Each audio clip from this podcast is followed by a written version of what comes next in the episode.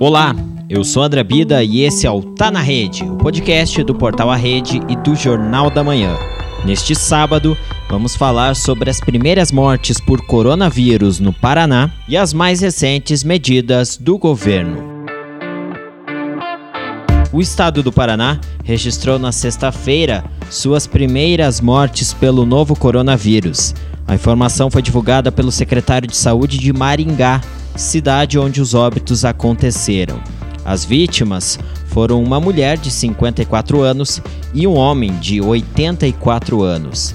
De acordo com o secretário de Saúde de Maringá, Jair Biato, há outros dois óbitos de pacientes com suspeitas de coronavírus na cidade, ainda sem exames confirmatórios. O número de casos confirmados no município maringaense subiu para nove. As medidas já foram tomadas, estão tomadas.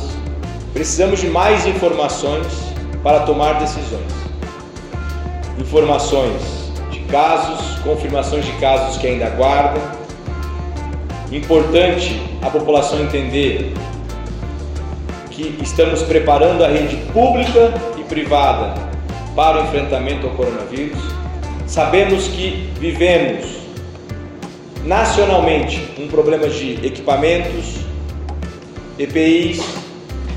Então, as medidas que nós tomamos podem ser avaliadas diariamente e serão tomadas no momento certo, da forma certa, com decisões técnicas, olhando o risco da população de vir a falecer por coronavírus.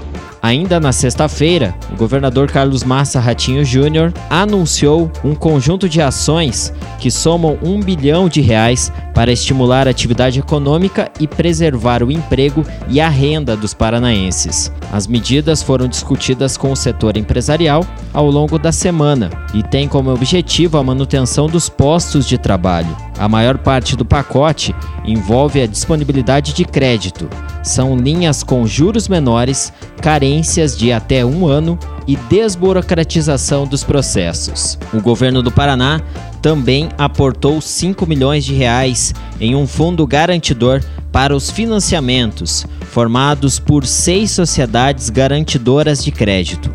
Além de injetar dinheiro novo na prática produtiva, o governo Paraná estima manter em circulação até 6 bilhões de reais ao abrir a possibilidade da suspensão da cobrança de dívidas de tomadores de crédito. Outra medida anunciada é a prorrogação do pagamento de 277 mil empresas do regime do Simples Nacional por 90 dias. Também foi renovado o prazo que acabaria no dia 30 do mês que vem do programa de incentivos fiscais por 12 meses. São benefícios já aplicados a 12 setores, entre eles vestuário e vinhos. Ratinho Júnior explicou que o governo estadual estruturou esta primeira etapa de medidas e que outras podem ser adotadas em caso de necessidade. O momento é muito duro, as empresas estão sofrendo, os micro e pequenos empresários, os autônomos nesse momento também têm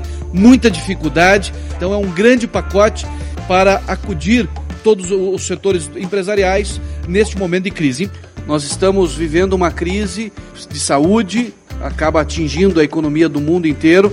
Essa é a crise possivelmente a pior desde 75, onde nós tivemos a geada negra no estado do Paraná. E a ideia é para atender e proteger o emprego. Pela Fomento Paraná, uma das principais medidas é uma linha de crédito de capital de giro de 120 milhões de reais para atender empreendedores informais, microempreendedores individuais micro e pequenas empresas com limite de até 6 mil reais por tomador. Empreendedores que começaram uma atividade informal até o fim do ano passado podem ter acesso a até 1.500 reais. Quem já abriu um CNPJ e se formalizou, mas está há menos de um ano no mercado, tem acesso até 3 mil reais.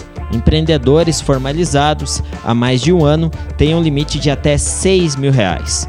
Outra linha de 160 milhões de reais disponibiliza capital de giro entre 6 e 200 mil reais para micro e pequenas empresas, com faturamento anual de até 4 milhões e 800 mil reais. Os municípios que possuem financiamento pela Fomento Paraná podem ter a moratória de 180 dias sem pagamento de juros ou amortização do principal. E para o Banco da Mulher Paranaense, toda empreendedora pode tomar o crédito de até 6 mil reais, com prazo de 36 meses e carência para pagar. Continuam valendo os recursos da Fomento Paraná de 6 a 10 mil reais para a pessoa física e de 10 a 20 mil reais para a pessoa jurídica com mais de um ano de atividade, com 12 meses de carência e prazo de 48 meses para pagar. Para micro e pequenas empresas que tenham mulheres como proprietárias ou sócias, tem crédito de 200 mil reais com taxas a partir de 0,44% ao mês e prazo de 60 meses, incluída a carência de 12 meses. De acordo com o diretor-presidente da Fomento Paraná, Everaldo Neves, a estimativa da instituição é empregar em torno de 480 milhões de reais no pacote econômico anunciado, divididos em quatro grandes linhas principais com o objetivo de atingir pelo menos 40 mil empresas. Nós estamos muito atentos ao que o governo federal vem anunciando também, no sentido da gente adequar, reformar, se for o caso, isso tudo que a gente está